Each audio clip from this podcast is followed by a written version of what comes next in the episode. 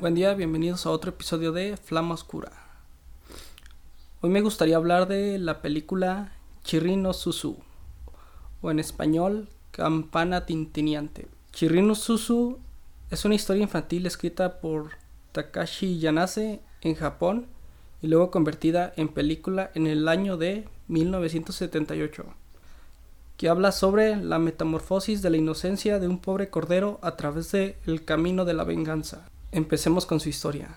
Chirrin es un inocente, aunque joven cordero aventurero, el cual tiene una vida sin preocupaciones en una granja junto a su madre, hasta que llega a su abrupto final cuando un lobo ataca la granja y asesina a varias ovejas, entre ellas a la pobre madre de Chirrin. Confundido y enojado, Chirrin persigue al lobo en las montañas en busca de venganza. Las leyes de la naturaleza son brutales. Sin embargo, el odio por sí solo no será suficiente para vengar a la muerte de su madre. Solo los fuertes sobreviven en la naturaleza, y la obtención de esa fuerza puede cambiar a Chirrin para siempre. En ese momento, Chirrin jura que ya no volverían a hacerle daño, que se defendería con uñas y dientes o pezuñas para ya no ser una presa y así convertirse en depredador. Así que Chirrin va con el asesino de su madre, el lobo, y le pide que lo entrene para convertirse en un lobo y cuando eso suceda, Chirrin tomará venganza. Bueno, pues aquí vamos viendo cómo la historia se va tornando un poquito más más fuerte y vemos cómo Chirin llega a ese punto, a ese límite, en donde ya, sí, en donde ya no, como que se puede decir que ya no encuentra la puerta y quiere buscar venganza de su madre. También vemos cómo poco a poco él ya tiene un objetivo claro, tiene una meta para ello no va a importar lo que tenga que hacer para lograrla. Claro, cegado completamente por la venganza. Y pues la verdad, eh, para hacer una historia para niños es algo eh, muy interesante que lo mencionen aquí porque ahí toman unas connotaciones un poquito siniestras. Pero bueno, vemos que para el objetivo de del creador, el señor Takashi, vemos que quiere darle a los niños una lección acerca de lo que vendría siendo la venganza y todo lo que conlleva. Y también como un simple corderito ya no quiere llegar a ser la presa, quiere ser el depredador, quiere que ya no ya no quiere vivir con los demás corderos porque siente que ahí está inseguro y que por, probablemente va a morir de un momento a otro. Y vemos uno de los crecimientos de protagonista más impresionante de todos los tiempos y vemos su evolución. Su entrenamiento era cruel, todos los días entrenaba hasta desfallecer, en varias ocasiones estuvo a punto de morir pero seguía adelante. La llama de la venganza se había encendido en él, nada lo podía parar. Vemos el cambio drástico de ese pequeño cordero. Le salen cuernos por los miles de enfrentamientos que había tenido. Sus pezuñas parecían auténticas placas de acero. Su cuerpo delgado y fibroso simulaban al de un lobo. Vemos convertido a ese pequeño cordero en el demonio del valle. Mata osos, asesina antílopes y es temido por todos los animales del valle.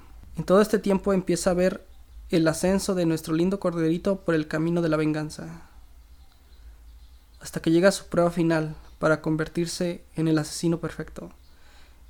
Ir a la granja en donde había vivido su infancia y matar a todos los corderos que ahí se encuentren. Cabe mencionar que ya para esta fecha el lobo, el asesino de su madre, es el animal que lo ha estado criando desde que quedó huérfano al día de hoy. Ya no le guarda rencor, ya que básicamente ha estado viviendo toda su vida con él. su objetivo era ser fuerte, eh, llegar a ser un depredador. ¿Para qué? Para que ya no hubiera eh, animales como el lobo que, que jugaran con la vida de los demás. O sea, él tenía miedo de que en algún momento dado, cuando sea más grande con, eh, y, ya esté en su etapa adulta, tenía miedo de que llegara otro lobo y de la nada los mataran. Como si jugaran con ellos. Ya no quería ese camino de, sí, del, de la presa. Y por ello él quiere ser un depredador. ¿Cómo? Pues como se vio, entrenando, eh, pataleando, como irse en contra de la naturaleza. Y aquí vemos cómo su mentor fue el lobo. Y, y dices, ¿What the fuck? ¿Por qué la persona que asesina a tu madre va a ser tu mentor? pero a la vez es esa mezcla extraña de sentimientos de odio, aprecio, venganza, pero todo conforme al, al pasar del tiempo.